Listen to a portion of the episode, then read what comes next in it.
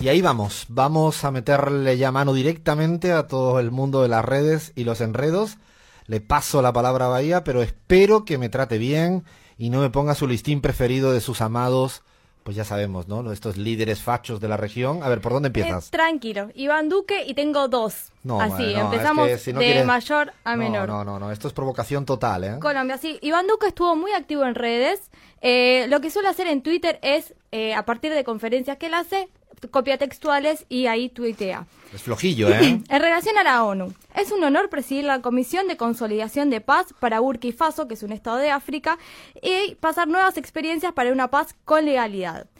Eh, en la conferencia, él se autoproclama eh, como promotor de la paz en el mundo. No, ¿Qué pero me espérate, me has dicho, eh, que no sé, a veces yo creo que algo hacéis cuando empezáis a tomar notas de esto. Yo, ¿Esto fue anoche con vino o cómo fue esto? No, no, no, no, ¿No? no. Fue de día totalmente. Bien. La conferencia yo creo que estaba totalmente de acuerdo y racional y él se autoproclama como eh, promotor de la paz mundial. O sea, imaginarse un presidente de Colombia que además le estalla por los aires otra vez el conflicto de la FARC, el conflicto político y no hay manera de dar garantía estable del tema de la paz en Colombia, que se va a un país que me imagino que conocerá muy poco, Burkina Faso, para ser el promotor de la paz. La verdad que a veces lo de Galeano del mundo al revés se queda corto para intentar explicar estos movimientos geopolíticos sin explicación alguna. Pero a ver, Bien. teníamos otro más de, de- Otro, otro más de, Duque. Iván Duque. A ver. Firmamos la postulación del secretario general de la OEA, Luis Almagro, para su reelección en este importante cargo. Bajo su dirección, la organización ha hecho una defensa irrestricta de las libertades y los valores de la democracia interamericana. Espérate un momento, no, no, para, para, para, vaya. ¿Está hablando de la reelección de Almagro? Exactamente, Alfredo, porque efectivamente él está de una manera bastante, digamos, visible a Luis Almagro, porque lo que realmente lo que reconoce es el trabajo para enfrentar la dictadura de Venezuela, ¿no? Digamos, va por ahí Ah, su afinidad a Luis Ah, Almagro. Lo, lo llamativo de todo esto es que, bueno, Duque, que ha cuestionado con la boca chica, no lo hace con la boca grande, la cuestión de la reelección en Bolivia, ¿no? Que más bien que la reelección es el derecho a repostularse, porque no es que se reelijan de manera automática, yo creo que hay un poco de trampa en el lenguaje, pero lo llamativo de todo esto es que están hablando de la reelección aquellos mismos que la cuestionan, y obviamente no la cuestionan con Angela Merkel, la Claro. presidenta de la Alemania que lleva no sé cuántos mandatos, sino con el caso de Rafael Correa, que fue muy llamativo, y en el caso de Evo, que yo creo que todavía va a haber bastante ruido, así que una más de este mundo al revés, al revés con Iván Duque, que vamos dos. Ya no me pongas más de Colombia, por lo menos de estos No, dos. no, de Colombia no, pero vamos a Brasil. Uy, Eh, uy, uy. Nuestro querido Jair Bolsonaro. Escucha esto porque tenemos un audio en la cumbre climática de la ONU. É uma falácia dizer que a Amazônia é patrimônio da humanidade e um equívoco, como atestam os cientistas, afirmar que a Amazônia, nossa floresta, é o pulmão do mundo. Bueno, eh, efectivamente, él propone que es una falacia que el Amazonas es un patrimonio de la humanidad. ¿Qué me decís en relación a esto? Él también lo que expone es que eh, estas falacias llevaron a que algún que otro país se suban a mentiras de los medios y que se portaron de manera irrespetuosa y con espíritu colonialista. No, Bolsonaro, yo creo, creo que, ya lo hemos dicho alguna vez, va a adelantar ah, en velocidad de caída a lo que ha pasado en la Argentina con Mauricio Macri. Creo que ahí hay algunos presidentes, el caso de Marito Abdo, el paraguayo, va un poco así.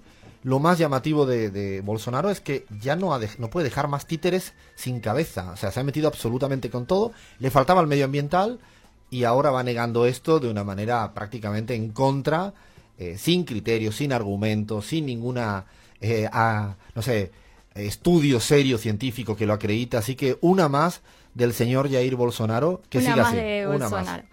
Eh, pasamos a Uruguay. Acá hubo una chicane contra chicana muy eh, común en Twitter. Daniel Martínez, eh, candidato a presidente por el Frente Amplio, dice sobre la- Luis Lacalle Pou. Tú no quisiste dialogar. Desde la gestión siempre construir con los otros partidos. Hechos, no solo palabras. Nosotros proponemos y tú criticas. Hoy no vi descontento, vi entusiasmo en la gente. Recordemos que el fin de semana pasado en la playa Ramírez se produjo un banderolazo, una bandera gigante que hizo una multitud importante, eh, donde se manifestaron a favor del Frente Amplio y justamente ese mismo día o en esa semana lo que hizo Luis Lacalle Pou en Twitter fue decir que... eh, Daniel Martínez construía desde el odio y que la gente estaba descontenta. Y la verdad que la manifestación del fin de semana fue contundente. Sí, claro. Yo creo que se va acercando la fecha, que es el, recordamos, el día 27 de octubre, cita electoral en Uruguay. También recordamos que hay una particularidad, una diferencia sustanciosa respecto a Argentina y Bolivia, porque para ganar en primera vuelta se exige más del 50% y la cosa se está calentando. La campaña lentamente, un poco bajo la cultura política más uruguaya, se va calentando porque se ve la derecha uruguaya con posibilidades reales de al menos en una hipotética segunda vuelta darle el sorpaso electoral y dejar afuera el Frente Amplio. Yo creo que queda, mucho y hay que recordar también que la segunda vuelta es el último domingo del mes de noviembre. Imaginaros si todavía queda. De hecho, hay debates presidenciales en breve, ¿no? Hay debate presidencial. Hay debate, sí. O sea, dentro de poco hay debate presidencial en, en Uruguay. Vamos a estar muy atentos a lo que pueda ocurrir eh, allá, porque, insisto, es un país que viene siendo gobernado por, por un proyecto progresista en el Frente Amplio, con sus diferentes caras, y veremos a ver qué sucede en adelante, pero la cosa está poniendo picante y en las redes se notaba con la calle Pou disparando durísimo también contra Daniel Martínez. Está picante, sí. Y terminamos con Ecuador, como siempre, ya es nuestro espacio de ¿quién bullying. me traes? ¿Quién me traes? Esta vez no es Lenin Moreno, es su vicepresidente Otto, eh, que pidió a la ciudadanía comprender las medidas económicas que se anunciarán la próxima semana. Añadió que seguramente mucho de esto será difícil. Eh, recordemos que esta semana van a anunciar una serie de medidas en relación a la reforma tributaria y laboral, ¿no? Eh, estamos hablando del vicepresidente eh, de Lenin Moreno.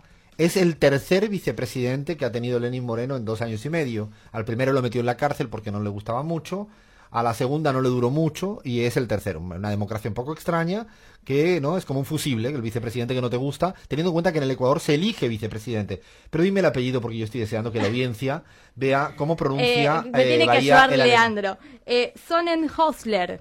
Sonnenhosler. Ahí ah. Bueno, Leandro no, Sonnen, mucho a ver, mejor. no, repito. Sonnenhosler. Madre mía de mi vida. Bueno, es nuestra compañera Daniela Nieto, quien es este, especialista en alemán y me está enseñando un poquito. Ah, bueno, tiene que venir aquí a echar una mano en este tema porque, bueno, este Otto... Otto es empresario y dueño de un medio nacional importante, Lo curioso, Bahía, es como tú bien dices, que ya empieza a, a preparar el terreno de lo que va a venir, las medidas económicas seguramente son las pactadas con el Fondo Monetario Internacional recientemente, porque así fue, estuvieron bien acordados con, con el Fondo Monetario Internacional, y estas medidas son las que vienen la semana próxima y ya podríamos adivinar, eh, la adivinanza esa sí que es fácil, ¿eh? la que hace Otto, es que no va a gustar mucho a la ciudadanía, entonces pide cómo es esfuerzo, ¿no? Sí, que comprendan. Que comprendan. Eh, me suena bastante parecido a algo que está suena, pasando suena, suena Macri, suena Macri esto, ¿no? Suena Durán Barba que... Y las recetas del Fondo Monetario Internacional siempre son más o menos las mismas. Que se sacrifiquen, que se esfuercen, ¿no? Todas esas cosas. A ver qué tenemos por ahí con, los medios, Lean. Nos vamos a Ecuador, Alfredo. La CNN en su portal web tituló Lenín Moreno responde. ¿Cómo hacer para que Nicolás Maduro se vaya del poder? Parece que tiene la fórmula el presidente ecuatoriano. Ah, habrá que llamarlo, ¿no? Habrá que llamarlo a ver si tiene una fórmula, por ahora fallida. Por ahora todo parece indicar que quien se va a ir antes del poder es Lenín Moreno. ¿eh? Sí, habría que hacer una competencia ahí, ¿no? Me parece que Lenin se lleva más, más números. Tuvo que ir, a que recordar que estuvo en la Asamblea de Naciones Unidas, estuvo en una reunión con donde estaba Donald Trump y estos presidentes con ¿no? Soberanía, con capacidad propia para decidir, para decidir y decir lo que quiera, no. Bueno, te estaba Trump enfrente y había que hablar de Venezuela de la manera que hablaron, ya no es sorpresa que Lenin Moreno se alinea donde quiera estar, le va quedando poco, no por nada, porque dentro de menos de dos años hay elecciones en el Ecuador y todas las encuestas en el país, todas, le plantean que tiene un piso electoral demasiado, demasiado bajo y ya creo que el trabajo hecho a favor de el Partido Social Cristiano, bueno, pues es lo que estaba previsto y seguramente lo logrará. Estamos deseándole, señor Lenny Moreno, de hablar con usted. O sea, nosotros nos cansamos, mucho deseo de poder tener una charla larga y tendida con usted para preguntarle ese tipo de cosas y otras más. Seguimos, Alfredo, nos vamos a El Salvador. Univisión, este medio destaca los, entre comillas, atributos de Bukele reconocidos por Trump. Recordemos Nayib Bukele, el presidente millennial de El Salvador, y dice, es simpático y cool. Los dos usamos mucho Twitter. El bromance o bromance eh, o eh, romance entre hermanos entre Bukele y Trump. Ah, Sin palabras. Qué lindo, ¿no? Qué tratamiento lindo, ¿no? Esto se le llama, ¿cómo se le dice aquí? Es el chupamedia, ¿no? Exacto. ¿Cómo le, le chupa las medias se ¿Se diría o estoy diciendo cualquier No, no, no, está perfecto. Se puede decir, Sí, ¿no? sí, sí, sí, sí. ¿Cómo le No es insulto. ¿Cómo le chupa las medias? Recordemos que Bukele, digamos, despidió gente vía Twitter, digamos, ya eso, Ah, eso no ni, me ni. Donald Trump lo hizo. Ah, o Administra vía Twitter. Es un presidente que, que su Ah. herramienta principal de administración del Estado es el Twitter. otro más que se apega a un relato y se va alejando de la realidad. Nos vamos a México, Alfredo, el diario argentino Infobae, que es uno también de Infobae, los... nuestros preferidos. Exacto, que es uno de, recordemos, de los más leídos de Latinoamérica. Espera, Después espera, me un segundo, dijeron que yo... eh, Cuéntame eso, Sí, María. sí, sí, que auto, digamos, que hice autobombo de, de Infobae. Realmente, digamos, acá no desconocemos la orientación No, ideológica de. Infobae, digamos, pero tiene un formato que es bastante... digamos, Agradable. accesible y Sí, sí, sí. agradable, digamos. Sí, es bastante amigable. Se pega a uno. Otra cosa es que ya dije que yo propuse que solo hiciera titulares. Que no escribiera ninguna nota porque nunca tiene nada que ver el titular con eh, lo que al final desarrolla la nota. Y a ver, ¿qué dice Infobae de México? Dice de México sobre AMLO, AMLO es socio de 26 empresas de acuerdo con registros de Hacienda. Dice que lo registraron ilegalmente. Y recordemos que, como decíamos, Infobae es uno de los diarios digitales más leídos de Latinoamérica. No por nada hace tanto hincapié en destruir la figura de AMLO, de Evo Morales, ni que hablar de Venezuela, que tiene un segmento aparte sobre la dictadura, entre comillas, de Nicolás Maduro. Digo, o sea, eh, realmente lo de Infobae tiene una orientación y tiene que ver con esto. Sí, y de hecho, no sé si lo viste hoy, lean, pero salió eh, en los top 3 de los portales de Internet más leídos, pero por lejos, por un 30% más en relación a La Nación y Clarín, digamos, Infobae tiene una audiencia muy, pero muy grande, digamos. Sí, realmente, es cierto que se han posicionado muy bien, creo que se maneja muy bien en el medio, y lo que sí, aquí siempre casi lo traemos a colación con dos de las obsesiones que tienen. Uno es AMLO, México, y el otro es Evo Morales, Bolivia. Creo que han disparado por todas partes, y bueno, se les nota demasiado el Infobae. Y nos vamos a Argentina, Alfredo, y como siempre Clarín está haciendo méritos. El titular más vergonzoso sin dudas de esta semana en los medios de, de la, de la nación argentina, en, en este caso de Clarín, fue un día después de esta tragedia en el aeropuerto de Seiza que se llevó la vida de un trabajador. Eh, recordemos que es una hora que se están apurando los plazos, que los propios sindicatos denuncian que se están apurando los plazos para terminarla eh, el día lunes y que sea inaugurada por el presidente Mauricio Macri. Bueno, el día después de eso, para Clarín no fue eh, titular de etapa esa tragedia, sino que tituló Hubo muerto. Se lee al principio así con letras rojas pequeñitas en el antititular y luego, bien grande, dice eh, cuatro veces más grande y en forma de cepelín, así será la nueva terminal de Seiza en la que cayó un andamio. Y por último, más abajo dice, la terminal que construyen eh, tendrá la estructura de un dirigible. Mirá qué lindo, ¿eh? Un muerto, un muerto ahí muy chiquitito y eh, lo importante era que se cayó un andamio y segundo, el es tamaño que de la obra. El tamaño de la obra. O sea, imagínense si esto le ocurre a un presidente o presidenta de la Argentina de otro signo ideológico del que defiende habitualmente Clarín, pues sería la portada y tendríamos una retaíla de noticias seguidas, buscando morbo por donde fuere. No, Clarín rápidamente intenta eclipsar ¿no? el, el muerto para ellos así, de una manera frívola, que es la forma que decías lean en, en el titular, para luego concentrarse de no, que viene una obra ma- magnánima, que además recordamos para la audiencia argentina, pero también para la audiencia latinoamericana y de afuera, que esto también tiene que ver con la precipitación a la hora de intentar inaugurar una obra en fecha todavía que permitían, electoralmente hablando, y se precipita la obra. No estoy diciendo que haya una responsabilidad directa porque desconozco el caso, pero sí hay una coincidencia en que esta obra estaba intentando ser inaugurada lo más rápido posible para que apareciera en campaña electoral permitido legalmente. Sí, seguimos con la campaña de Macri de alguna forma y Macri también hizo un tuit en relación a esto porque eh, se refirió en relación al bono. Quiero agradecerles a los empresarios y sindicalistas por el acuerdo para pagar un bono de 5 mil pesos a los trabajadores del sector privado. Es importante que todos hagamos nuestro aporte en este difícil momento para acompañar y aliviar a quienes más lo necesitan.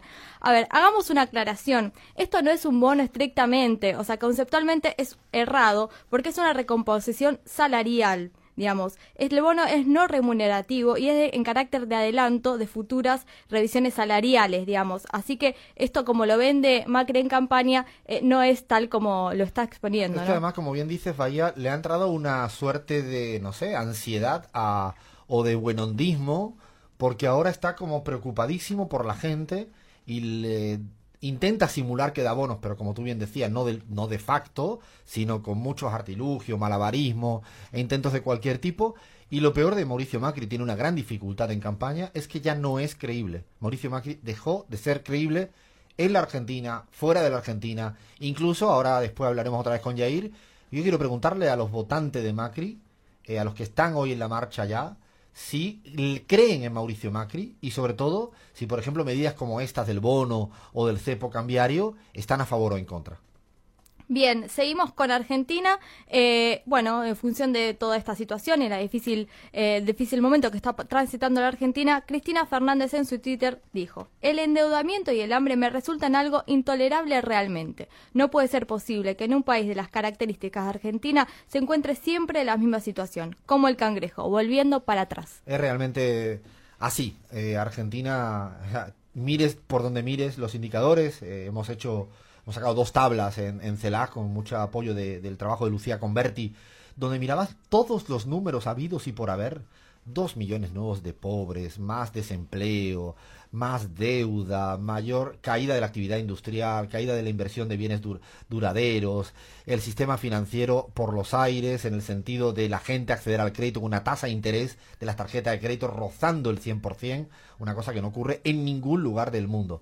Eh, mires por donde mires, realmente tiene una gran dificultad Mauricio Macri para convencer a una ciudadanía que lo apoye el día 27 de octubre. Tenemos por ahí algún otro titular, ¿no, Sí, Alfredo, a mí me llamó mucho la atención el titular del día de hoy en, en portada del diario La Nación, porque creo que por primera vez en eh, toda su historia moderna, si se quiere decir, de los últimos 15 años por lo menos, eh, un titular no, eh, digamos, no explícitamente en contra de lo que sería el, el, peronismo o kirchnerismo. Dice deuda, dos puntos, favorable reacción del mercado al planteo de Fernández muy, muy raro que eh, no haya titulado nada con respecto a la, a la marcha que organiza Mauricio Macri y que sí lo haya hecho eh, de esta forma favorable, entre comillas, a la candidatura de este Alberto es el titular del principal, de los principales dos diarios de Argentina. Hoy sábado, el día de la convocatoria, como bien dice Lean, no hace referencia a eso, sino le hace un guiño de cuidado, pero hace un guiño particular a Alberto Fernández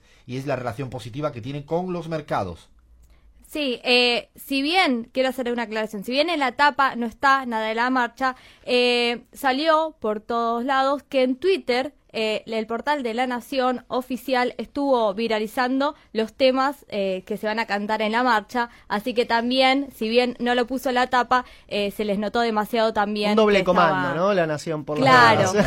Es un poco de trastorno bipolar que empiezan a tener en momentos donde se dan cuenta que su candidato ya está así, caído, en caída libre electoralmente hablando, y en cambio tienen al otro que va ascendiendo, pero fijaros, no es menor que la tapa la intentan a vincular a la cuestión de la reacción de los mercados. Lo que quiere decir es que van a tener el test de Alberto Fernández será a partir de los mercados. Sí, una eh, pequeña cosita que quería agregar, que el día después del derrumbe en Ezeiza, Mauricio Macri estuvo en Florencio Varela eh, inaugurando un metrobús y recordemos que Florencio Varela es el lugar donde vivía eh, el obrero que murió, José Bulacio, no hizo ninguna referencia, no, nada, no pasó nada. Es como el día de la luz, cuando se fue la luz en todo el país, él estaba recomendando que fueran a comer a un restaurante francés que valía 700 euros por persona.